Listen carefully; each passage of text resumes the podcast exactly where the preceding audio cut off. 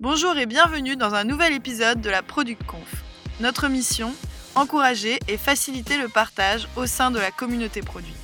Bonne écoute euh, pour commencer, je vais remettre quand même un petit peu de contexte pour que vous compreniez. Euh, donc c'est vrai que je me suis pas, je sais plus si je me suis présentée ou pas, mais donc moi je suis Audrey Hack, je suis lead designer chez IDEAN, donc on est une agence. Donc il faut savoir que tout ce retour d'expérience là, ça va être traité comme euh, bah, un prestataire qui vient faire une mission. C'est une mission un peu longue, mais chez un client. Voilà, faut quand même se remettre ça aussi en tête. Donc ce client, c'est Crédit Agricole. Donc là, je pense que jusque-là, à mon avis, quand même, tout le monde connaît la salle. Donc c'est vraiment une des premières banques de proximité en France. Ils font énormément de produits différents, des produits d'épargne, d'immobilier, de banque au quotidien. Et ils s'adressent à des marchés euh, très différents. En fait, ils s'adressent à la fois aux particuliers, aux entreprises, aux collectivités locales et aux banques privées. Il y a quatre marchés euh, à adresser. Et ils ont 39 caisses régionales, un petit peu partout en France.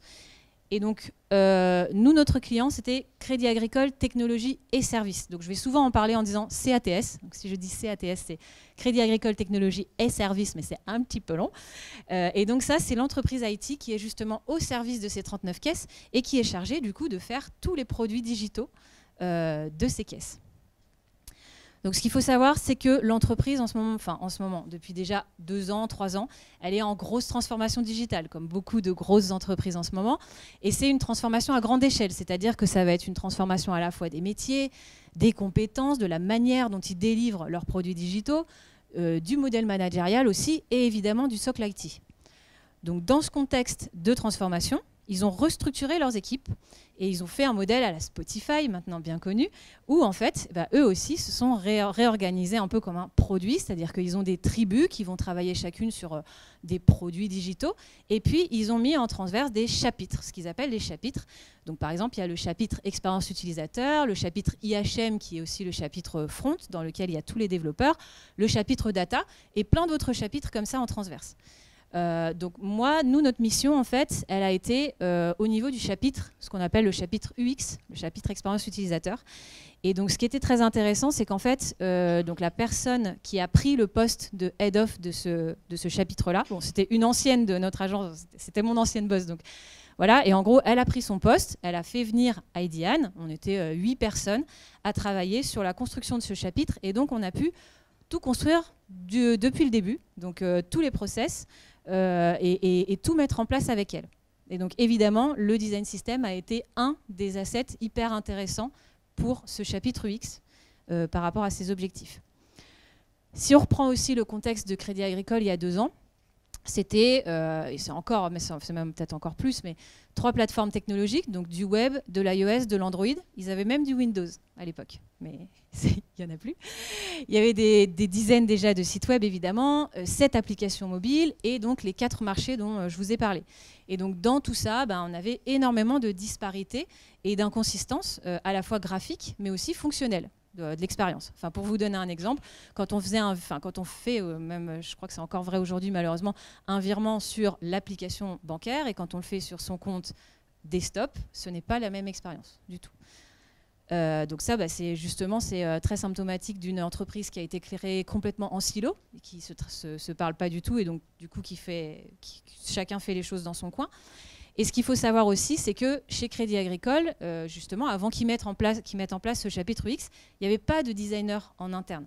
Tous les, gens qui travaillaient pour euh, les produits Crédit Agricole, c'était des prestats, comme nous, hein, on en faisait partie.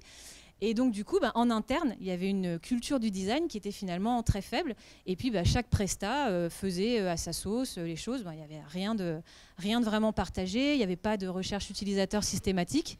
Donc voilà, chaque projet faisait à sa sauce. Et donc les objectifs qui ont été les nôtres, donc c'est à la fois les objectifs de ce fameux chapitre expérience utilisateur et évidemment ben, par rebond les objectifs du design system.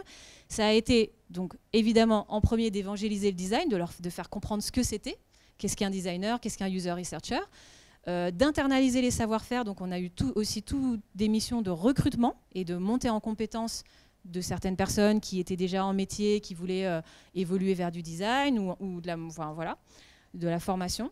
Euh, évidemment l'industrialisation de la production, industrialiser, donner des méthodes, des outils, et puis euh, harmoniser l'expérience. Donc ça, c'est euh, un des directeurs justement qui disait donc à Marie Petit, hein, je ne sais plus si j'ai dit son, nom, mais c'est donc la responsable du chapitre X.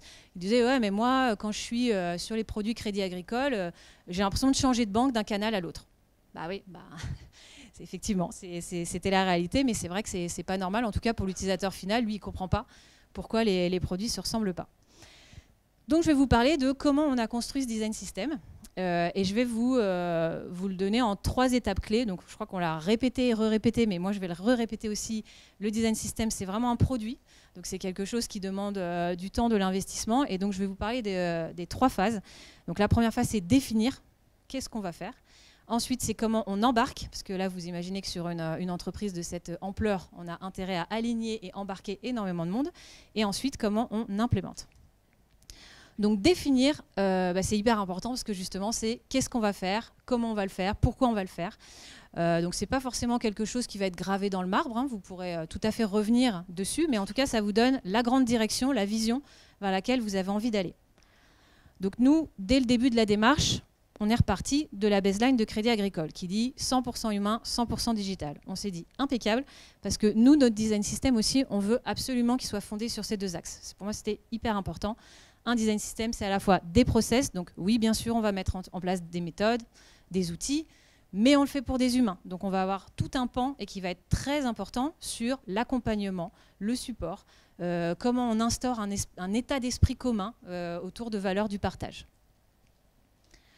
L'autre chose qui est très importante quand vous commencez un, design system, et je crois qu'Anthony en a parlé aussi, c'est euh, quoi votre critère de réussite? Donc nous, avec, avec ma cliente, avec Marie, on s'est dit, bah, nous, ce sera une réussite si déjà dans un an, l'outil, il est connu, il est visible, et quand il y a un nouveau projet, les gens partent de ces guidelines-là pour commencer un nouveau projet. C'était très intéressant comme critère de réussite parce que là, maintenant, ça fait à peu près un an et demi qu'on a commencé la démarche et je me rends compte qu'au bout d'un an, cet objectif était atteint. Si on s'était mis comme objectif à un an, dans un an, il faut que tous les produits digitaux du Crédit Agricole se ressemblent, c'est impossible. Vous imaginez la dette, vous imaginez tout ce qu'il y aurait à faire comme, euh, comme travail ça aurait été complètement utopique. Donc, important, si vous vous mettez des critères de réussite moyen terme, faites en sorte que ce soit atteignable. Euh, l'autre chose aussi, c'est qu'on a défini le périmètre. Donc ça, c'est quelque chose, c'est une erreur que je rencontre beaucoup trop souvent dans les design systems, en tout cas sur les gros design systems, c'est que les gens se disent, bah ça va être pour tout. Eh ben non, parce qu'en fait, surtout sur un écosystème aussi large que celui de Crédit Agricole, euh, on ne peut pas tout servir. Donc nous, ce qu'on s'est dit, c'est on va poser un peu les, grandes familles de produits euh, et puis voir par où on va commencer et ce qu'on va peut-être pas servir. Donc on s'est dit, première chose, on va commencer par le web responsive.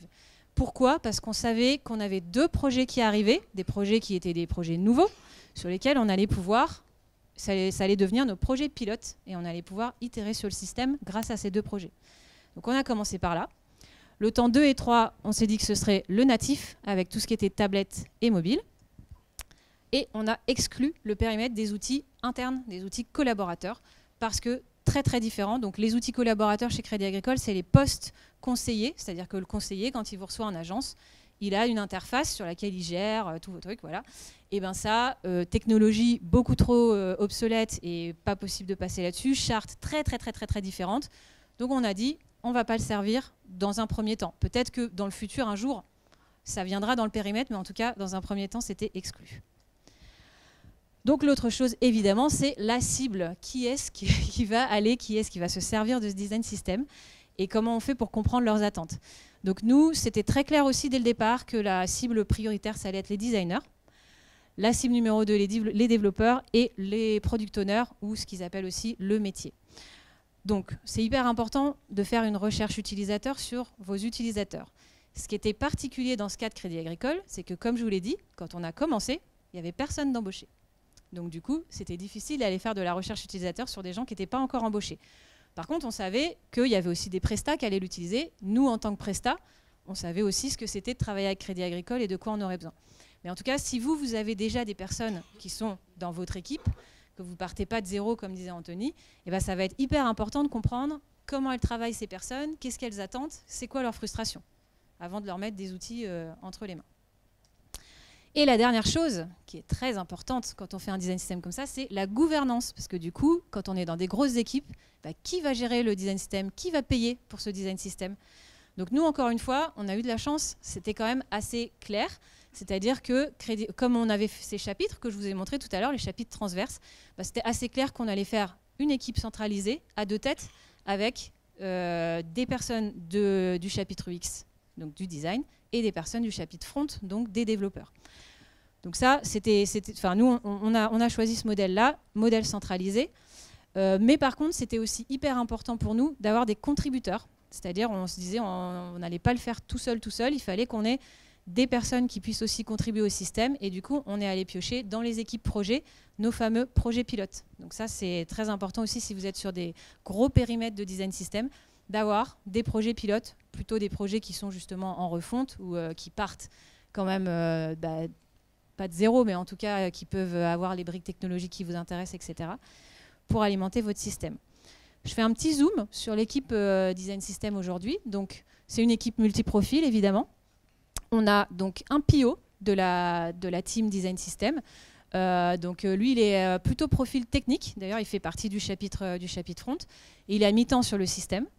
On a un lead UI, qui s'appelle Jules d'ailleurs, qui est dans la salle et à qui vous pourrez poser plein de questions aussi, qui du coup, lui, à la construction du système, était à plein temps. Maintenant, il est plus qu'à mi-temps, parce que du coup, maintenant, j'en parlerai après, il est beaucoup plus dans l'accompagnement, donc il n'a plus besoin d'être à plein temps sur la construction du système.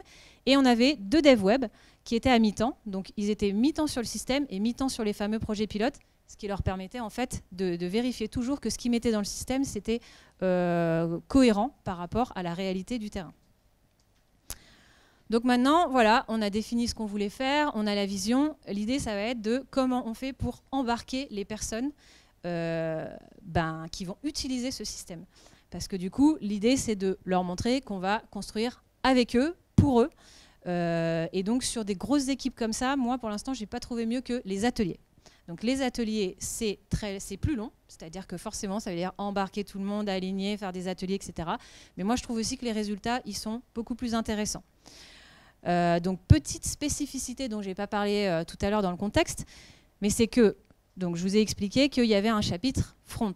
Eh ben, en fait, tous ces développeurs, ils sont à Montpellier, dans un mobile center que Crédit Agricole a créé, dans lequel il y a tous les développeurs qui développent les produits digitaux. Et comme ensuite, bah, dès qu'on a commencé à faire le chapitre X, on a recruté des designers, bah, les designers, on en a recruté à Montpellier, à Lyon et à Paris. Donc ça, c'est important de le savoir parce que du coup, ça veut dire qu'on a fait ces ateliers sur des équipes réparties. Et euh, franchement, ça marche plutôt bien si vous avez un bon système de visio. En tout cas, c'est faisable. Il y en a des fois qui se disent, ah bah oui, mais nous, on est, géographiquement, on n'est pas au même endroit. Bon, évidemment, ça demande aussi des déplacements. Euh, évidemment, on s'est déplacé, et notamment euh, à Montpellier pour aller voir les développeurs. Mais en tout cas, ce n'est pas, c'est pas infaisable. Donc là, ce que je vais vous parler en fait de différents types d'ateliers qu'on a pu mener pendant toute la démarche, bah, pour vous donner des exemples concrets de ce qu'on fait. Donc le premier atelier qu'on met en place, et ça je pense que n'importe quel design system qui commence doit faire cet atelier, c'est l'atelier de l'inventaire de, l'existant. Ça vous permet de comprendre euh, que, quel est le système sous-jacent sous vos produits et, de, et, du coup, bah, du coup de, ce que vous allez devoir mettre dans votre système. donc comment ça se passe? Ben, En fait, on imprime euh, plein d'écrans de différents produits qu'on veut aligner. Euh, et puis ensuite, on, regarde tout ça, on compare, euh, on essaye de voir s'il y a des grandes familles de composants qui se dégagent. Et puis ensuite de se dire, bah tiens, ceux-là, ils sont pas pareils alors qu'ils devraient être pareils. tiens, ceux-là, ils sont différents, mais en fait, c'est hyper intéressant qu'ils soient différents parce que c'est pas le même besoin, c'est pas le même, contexte fonctionnel derrière. Et donc comme ça, déjà, ça vous permet de faire une première base de concrètement, qu'est-ce que possiblement il peut y avoir dans, votre système. Ensuite, pour aller plus loin, on fait des ateliers sur les patterns. Donc les patterns, pour ceux qui ne sont pas, euh, enfin voilà, pas trop, euh, j'ai plus, le mot, au courant. Et ben du coup, les patterns, c'est tous les éléments qui sont répétables dans votre interface. Et c'est vrai que tout à l'heure, euh, Anthony a, parlé du coup des atomes. Euh, moi, je ne vais pas revenir sur les concepts d'atomic design, mais par contre, j'ai lu le, livre de Ala Kolmatova sur les design systems et j'ai trouvé ça juste génial parce qu'en fait, elle, elle parle de deux, de deux, types de patterns. Les patterns qui sont les patterns perceptuels. Donc en fait, c'est votre langage de marque. Retenez que c'est le langage de marque. C'est tout ce que j'ai écrit à droite. Couleur, forme, typo, espace, icono, illustration, photo, animation. Tout ça, c'est ce qui va faire votre langage de marque. On pourrait aussi assimiler ça un peu aux atomes, mais en gros, c'est la base de votre langage visuel. Et puis, il y a les autres patterns, les patterns fonctionnels dont, dont je vais reparler juste après. Et donc ça, c'est un atelier qu'on fait spécifiquement sur les perceptual patterns. Et ça nous permet de comprendre quelles sont les bonnes combinaisons de ces patterns euh, et, à quel moment je me rends compte que je suis chez CA ou euh, bah non, là je suis pas chez CA, chez Crédit Agricole. Donc comment ça se passe? On, Pareil, on imprime euh, nos différents patterns visuels. et puis du coup, à chaque fois, on se demande bah, pourquoi ce pattern est comme ça? En quoi ça répond aux valeurs de la marque? En quoi ça c'est intéressant par rapport à mon écosystème? Quand est-ce que je dois l'utiliser? Comment? Et qu'est-ce que je n'ai pas le droit de faire avec ce pattern-là? Et ça, ce qui est intéressant, c'est que ça nous donne tout de suite une base de documentation.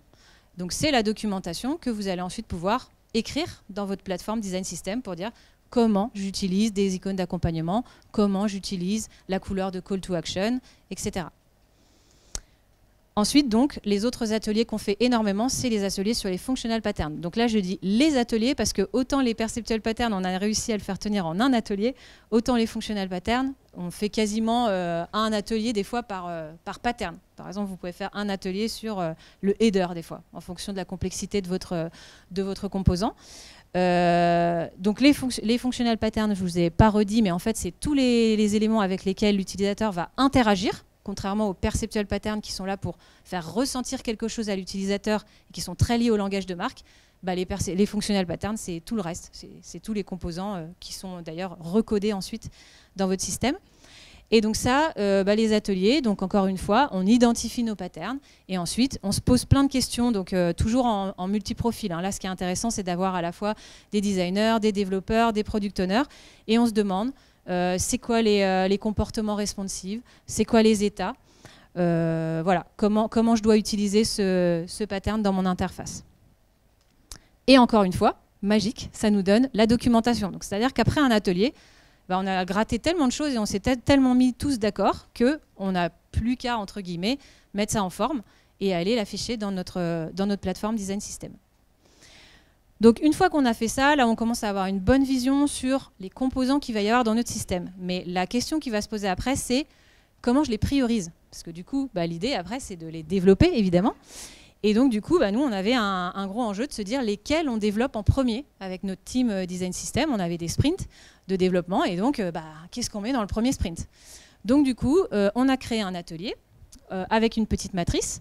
On a remis tous les composants et on a demandé aux différentes personnes qui étaient euh, dans l'atelier, d'ailleurs c'était donc des personnes de l'équipe euh, Design System et des personnes des équipes projet évidemment, euh, on leur a demandé de, placer leurs composants sur la matrice en disant est-ce qu'ils sont fréquents dans les produits? Est-ce que ce composant est fréquent ou est-ce qu'il est rare?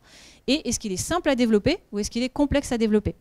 Et en fait, du coup, bah, ça nous a donné nos priorités. On avait priorité 1, ça allait être tout ce qui était très fréquent et très simple à développer. Voilà. Et puis euh, priorité ensuite 2, et puis priorité 3, et puis des composants où on s'est dit, bah, finalement celui-là, il est très rare et très complexe, donc on va juste euh, pas le mettre, parce que ça, nous évitera euh, des soucis. donc voilà, ça si vous êtes intéressé sur, cette, sur cet atelier-là en particulier, j'ai fait un article dessus où j'explique tout, tout, tout, les timings qu'il faut inviter, comment, comment se déroule l'atelier. C'est sur Medium. Voilà, et le dernier atelier dont je voulais vous parler, parce qu'il y en a plein d'autres, mais en 30 minutes, je n'aurai pas le temps. Donc du coup, je, les ai sélectionnés. Ah non, j'ai rien fait. Voilà, donc c'est euh, comment on trouve un nom à système. Parce que, encore une fois, on l'a redit, c'est un produit. Un produit, ça se market. Et le problème, en fait, dans une grosse entreprise comme ça, c'est que dans design system, il y a design. Donc, du coup, les gens se disent Ah, bah, c'est pour les designers. Et donc, du coup, bah, ça, c'est un problème. Et en fait, il faut réussir à casser euh, cette, image-là. Et donc, euh, bah, nous, ce qu'on a fait, c'est qu'on a fait un brainstorm pour lui trouver un nom. Euh, donc ça, le brainstorming, c'était justement un atelier à distance avec, avec Montpellier et ça avait très bien marché. Au début, c'était un brainstorming sur la thématique globale qui pouvait, enfin voilà, qui pouvait, que pouvait amener en fait ce, design system. Et du coup, on est parti de des origines du crédit agricole. On s'est dit, les origines du crédit agricole, c'est l'agriculture.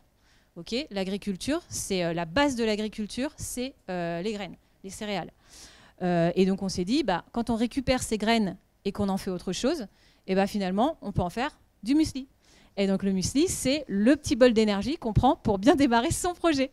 Et donc du coup, bah, ça faisait totalement sens puisque le design system, c'est bien ça qu'on fait. On prend des éléments de base, on les mixe, on les assemble et on en fait quelque chose d'autre. Donc du coup, notre design system s'appelle Musli. Et, euh, bah, ça a super bien marché, c'est-à-dire qu'aujourd'hui... Merci. Merci Jules, hein, parce que c'est quand même lui qui a, fait le, trouvé le nom, qui a fait le logo et qui a, fait tout un tas de super trucs là-dessus. Euh, et, en fait, ça marche hyper bien. C'est-à-dire que maintenant, tout le monde emploie Musli. Euh, Musli Framework, les libres Musli. attends, t'as été voir sur Musli. et ça, a super bien marché. donc, donc voilà, c'est très très intéressant de faire ça, surtout pour l'aspect communication. On le verra après. Donc maintenant, on va voir comment on implémente tout ça. Donc déjà, je voulais revenir sur euh, un élément important, c'est qu'à chaque fois, on parle de composants, etc. Donc on est d'accord que dans le système, on a à chaque fois des composants, mais qui sont les mêmes pour tout le monde. Ce qui va changer après, c'est la manière dont on va créer les librairies, c'est-à-dire la technologie derrière les librairies. Donc les librairies, bah, il y a des librairies qui sont en dev, il y a des librairies enfin, web, des librairies natives et des librairies pour les designers. Mais sinon, la base, c'est toujours la même chose, logiquement. En tout cas, quasiment les mêmes composants.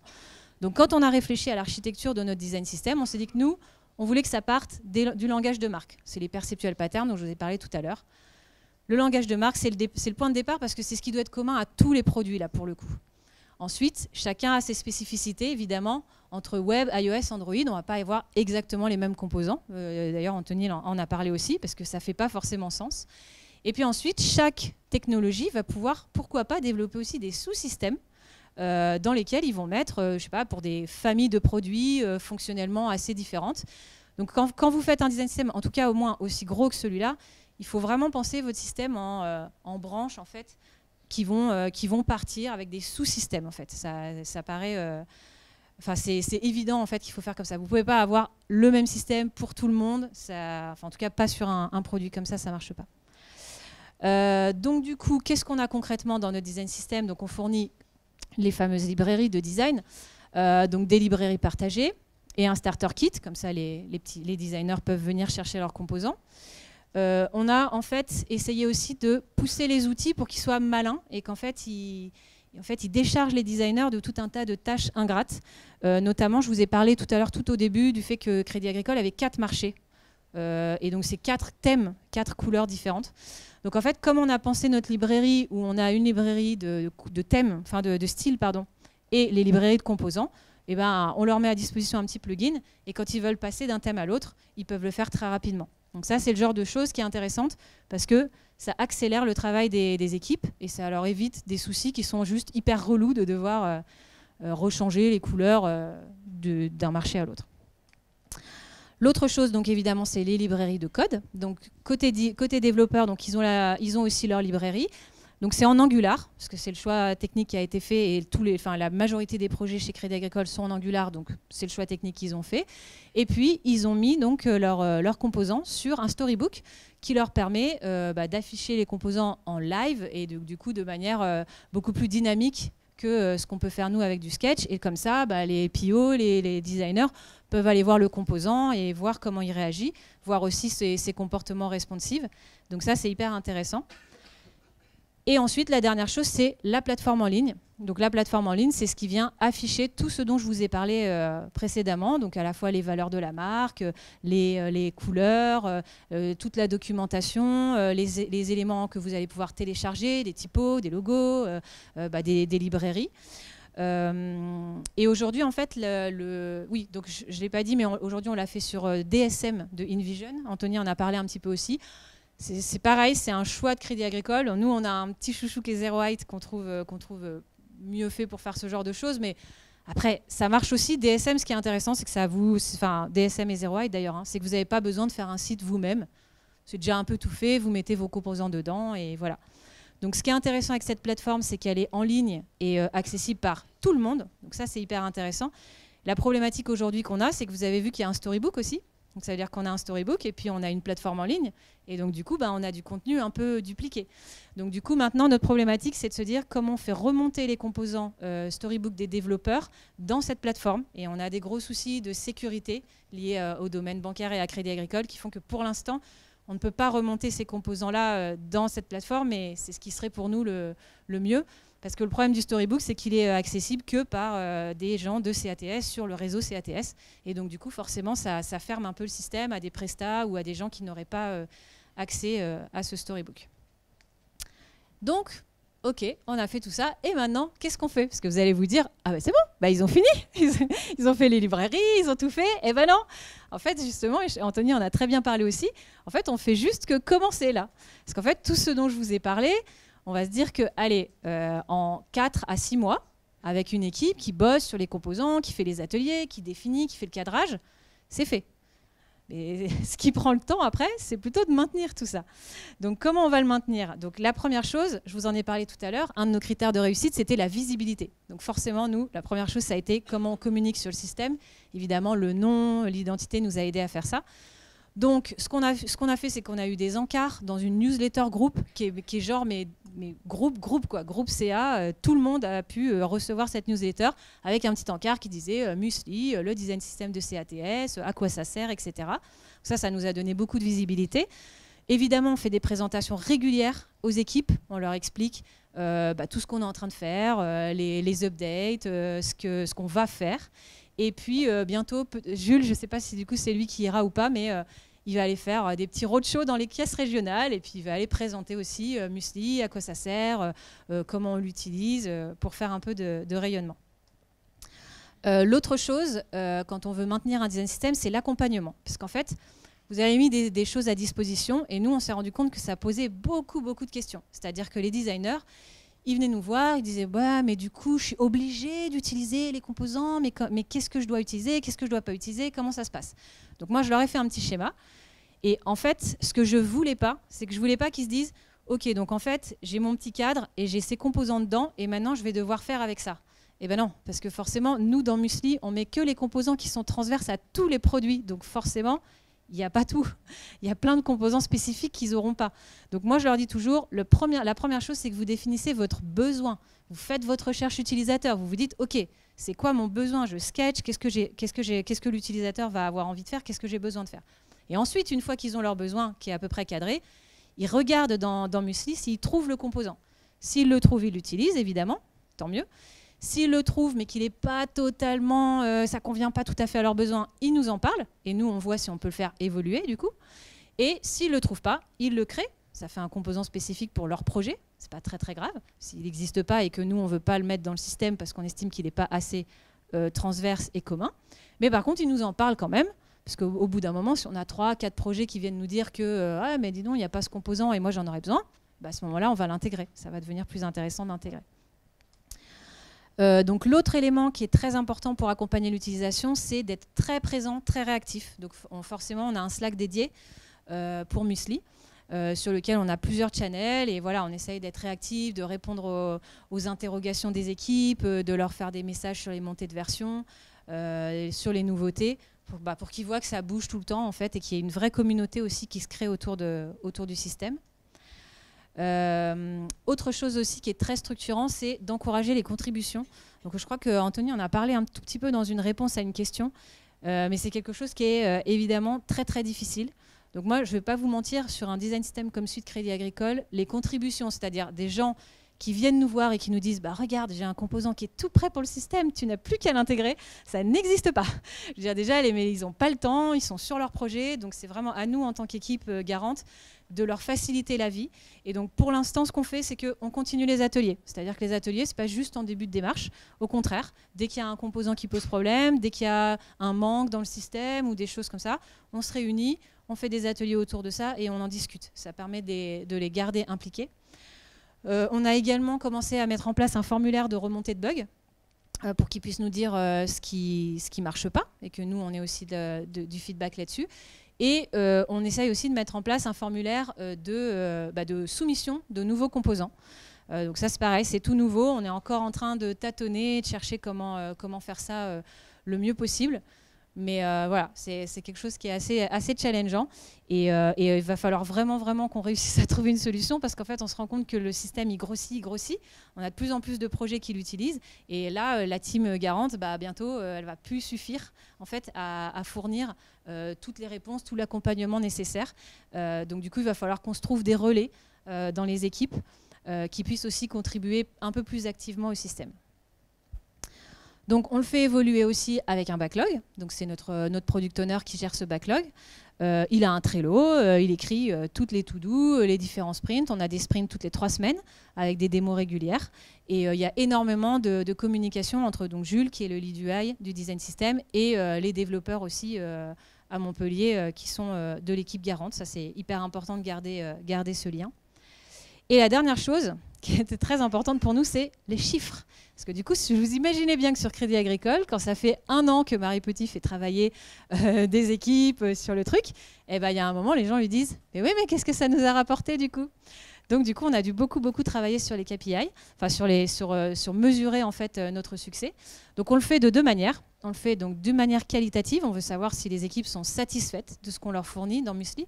Donc on va leur demander bah, est-ce que vous trouvez facilement les composants? Qu'est-ce que vous rajouteriez? Euh, Est-ce que vous trouvez que l'équipe elle est assez réactive quand vous posez des questions? Enfin voilà, on essaye de, prendre ce feedback-là. On fait ça tous les six mois et puis ensuite on compare, euh, on compare les résultats. Et puis la dernière chose, c'est euh, donc on a mis en place évidemment du quantitatif aussi. Donc là, enfin, on commence à avoir les premiers chiffres. Donc c'est-à-dire que c'est quasiment au bout, je dirais, d'un an après le début de la démarche qu'on a enfin commencé à sortir des premiers chiffres. D'ailleurs, si vous vous commencez, euh, en fait, prenez bien les mesures avant. Parce qu'en fait, souvent, on, met un design système en place et puis après, un an après, quand les gens disent Bah oui, mais du coup, qu'est-ce que ça vous a rapporté? Ah bah oui, mais j'avais pas mesuré avant, donc je ne peux pas comparer avec l'après.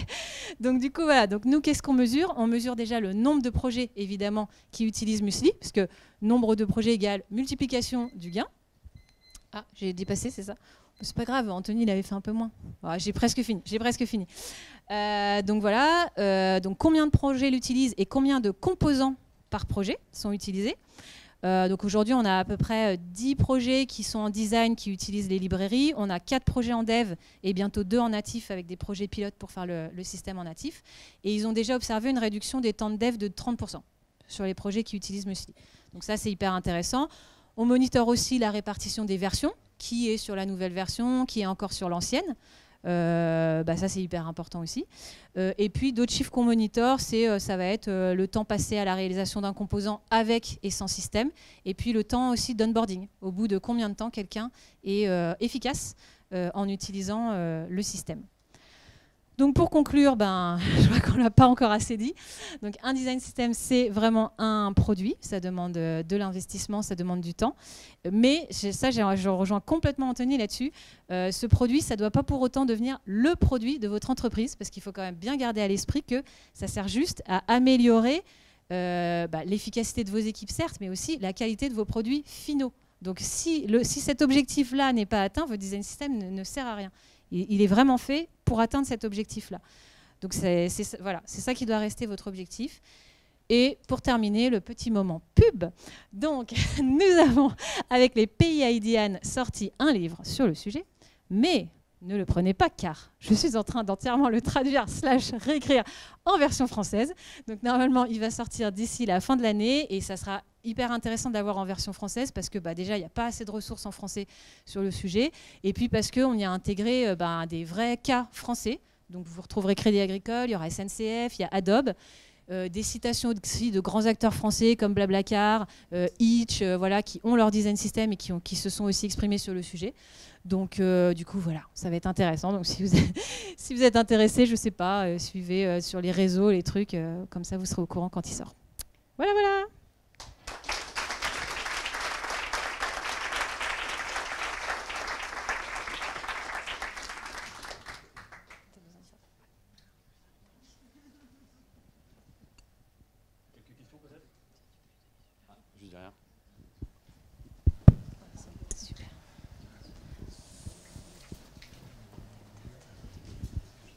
Bonjour. Euh, Bonjour. J'avais des questions sur euh, les tests. Comment on va être sûr de, avant d'implémenter en fait dans le produit, comment on peut savoir que le composant il va bien être fonctionnel, comment ça va bien répondre à des besoins, comment vous les testez avant en fait, avant de le développer alors en fait, on les teste pas fin, on les teste, on va les tester par exemple comme on le fait en design quand tu testes un composant en design, mais en fait on va surtout le tester une fois qu'il est en dev et itérer dessus si on a des mauvais retours utilisateurs. le chapitre X a mis aussi en place tout un tas de, choses sur les tests utilisateurs et donc en fait on est parti de, de, composants en fait qui étaient utilisés dans un des, bah, des produits phares de Crédit Agricole, qui est leur portail client.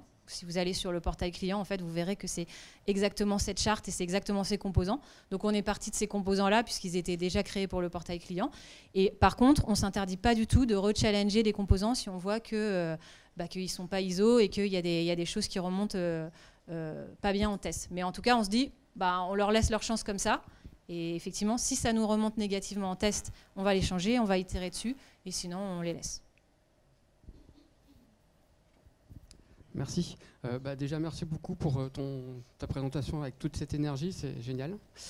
Euh, Pourtant, je suis fatiguée. que, moi, c'est plus le côté dev, du coup, peut-être le prolongement de la question là-bas.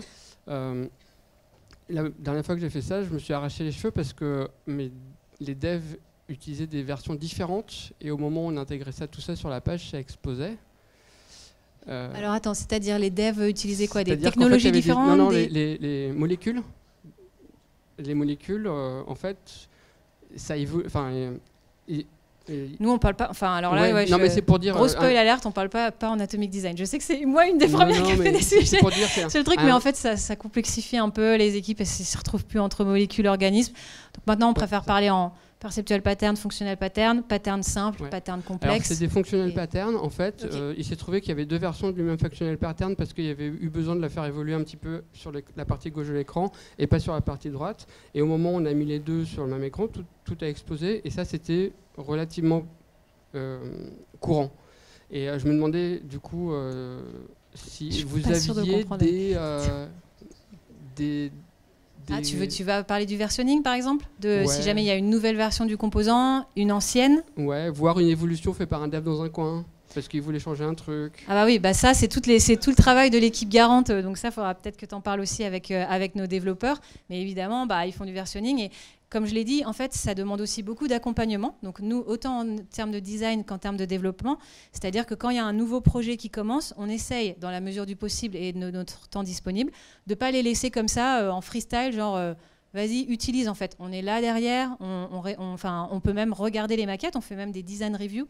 Donc je pense que les, développeurs doivent faire pareil aussi dans leur code pour s'assurer qu'il n'y a pas trop de, de débord et que euh, les choses sont correctement installées. Ça, c'est vrai que si tu n'as pas bah, quand même un minimum de contrôle là-dessus. Euh, oui, il y, a des risques que ça parte un petit peu dans tous les sens. Euh, mais voilà, en tout cas, le versionning, oui, on a les versions du système. Et puis, du coup, euh, bah, forcément, des fois, il y a des projets qui n'utilisent pas la dernière version du système. C'est pas très, très grave. Enfin, tu vois, on n'est pas encore dans un système ultra centralisé où quand tu changes un truc, tout change partout. Voilà, on essaye aussi de, garder une certaine souplesse parce qu'on doit servir des produits qui ont des, périmètres fonctionnels très différents, des équipes très différentes. Donc nous, on essaie juste de leur fournir des, outils pour qu'ils accélèrent la production digitale. Mais euh, après, il y a des choses qui restent au niveau de l'équipe. On peut pas gérer ça. Donc ça, c'est après au niveau de l'équipe. Nous, on peut juste être là pour dire, euh, bah, tiens, attention, euh, là, tu as utilisé ça, euh, je pense que tu aurais peut-être dû, plutôt utiliser ce composant. Ou alors, tiens, là, tu as recréé un truc, alors que regarde, tu as ça et tu aurais pu l'utiliser, c'est quasiment la même chose et tu perds pas grand-chose. Donc voilà, on est plus ça en évangélisation, mais on peut pas, on peut pas non plus empêcher tous les débords. Et ça, après, c'est au niveau de l'équipe que ça se gère. L'équipe projet. Une dernière question?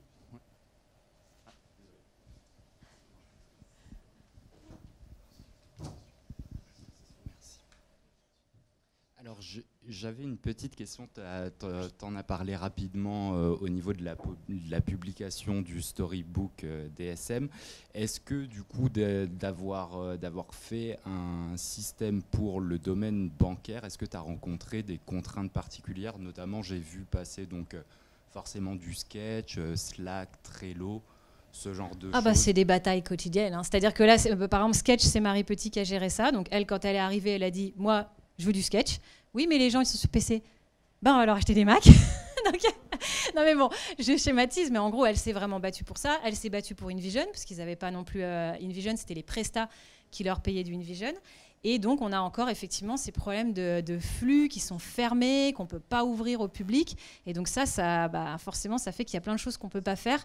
Parce qu'un zero height, par exemple, si tu veux venir afficher les composants en live, eh ben, il faut que tes flux euh, soient ouverts les flux de son storybook, alors que là, les storybooks sont sur leur serveur. Et même nous, il nous faut un PC CATS si on veut aller consulter le storybook. Donc oui, évidemment, ça pose des tas de problématiques on fait avec, on fait évoluer au fur et à mesure, mais ce qu'il faut savoir aussi, enfin tu le sais aussi comme moi, sur des gros acteurs bancaires comme ça, c'est que c'est long. C'est long, ça prend du temps, c'est des petits pas, il en a parlé aussi Anthony.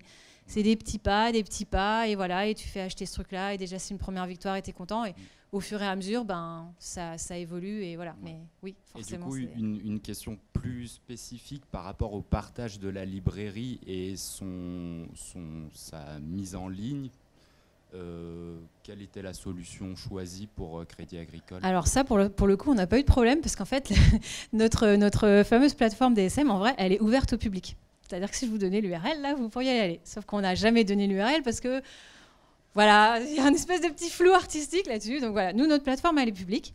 Et, euh, en fait, pour les librairies Sketch, elles sont sur le cloud, sur Sketch Cloud. Et donc, du coup, c'est sur Sketch Cloud. Comme ça, il n'y avait pas de problème de Dropbox, de trucs. Et donc, du coup, tout le monde, euh, tout le monde peut y avoir accès. Euh, voilà. C'est plutôt pour le côté des développeurs que là, ça, ça bloque un peu. Mais... Je pense qu'on a une dernière question juste ici. Euh, moi, j'avais une question sur la partie, du coup, tu parlais de, de là où il y avait du spécifique et du, un peu du tronc commun, du socle commun. Et est-ce que tu aurais des tips là-dessus de quand on a plusieurs produits, de savoir un peu euh, où mettre le ratio de. Euh, bah, en fait, là, on est sur du trop spécifique fonctionnel. Et... Ouais. Bah, ça, justement, c'est euh, dans, tous les ateliers que j'ai dit, les ateliers par exemple d'inventaire de l'existant. Tu vas très vite voir en mettant tes différents produits alignés les choses qui peuvent être proches et des choses qui sont complètement différentes. Je donne un exemple. Par exemple, les graphes. Euh, bon, bah, les graphiques, euh, généralement, c'est quand même toujours très spécifique. Par exemple, on a euh, des produits sur de l'épargne. Ils vont avoir des, graphes hyper spécifiques sur les taux d'épargne, etc. Ça, c'est pas des choses aujourd'hui que nous, on a envie de mettre dans le système. Donc aujourd'hui, il va y avoir des composants, mais ultra, ultra basiques et ultra transverses. Ça va être des champs, ça va être des boutons, ça va être des, des pop-overs, enfin des trucs vraiment ultra basiques. Euh, après, voilà, si on se rend compte qu'il y a d'autres demandes euh, transverses, on, le fera. Mais en tout cas, ouais, je pense qu'un euh, justement, ça pourrait être de dire au début, mais pas beaucoup de choses, mais vraiment que ce qui te semble le plus commun. Je ne sais pas combien tu as de produits alignés, mais le plus commun. Et tu, l'agrémenteras au fur et à mesure. Parce qu'en fait, sinon, le problème, c'est que tu vas. Je, l'ai déjà entendu, hein, des équipes qui disent Ah, ben ça, je l'ai mis dans le système, bon, ça va bien me servir un jour. Ben, en fait, si tu sais pas si ça va te servir, le mets pas en fait. Euh, et puis le jour où tu auras vraiment une preuve que oui, ça peut servir à plusieurs équipes, là on le mettra. Mais voilà, je pense qu'il vaut mieux commencer petit et enrichir au fur et à mesure. Merci beaucoup Audrey. Je pense qu'on peut l'applaudir.